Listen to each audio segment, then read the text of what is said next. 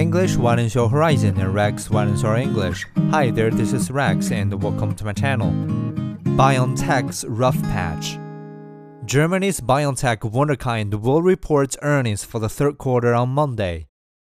The Mainz-based company, which in 2020 created the first effective COVID vaccine in cooperation with Pfizer, an American pharmaceutical giant, has lately been under the weather.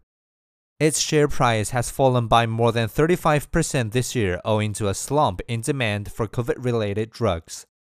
BioNTech relies on profit sharing payments from Pfizer for a big chunk of its revenue. In mid October, BioNTech said that it is likely to take a write down of 900 million euros after Pfizer reduced its forecast for COVID vaccine sales by about $2 billion this year.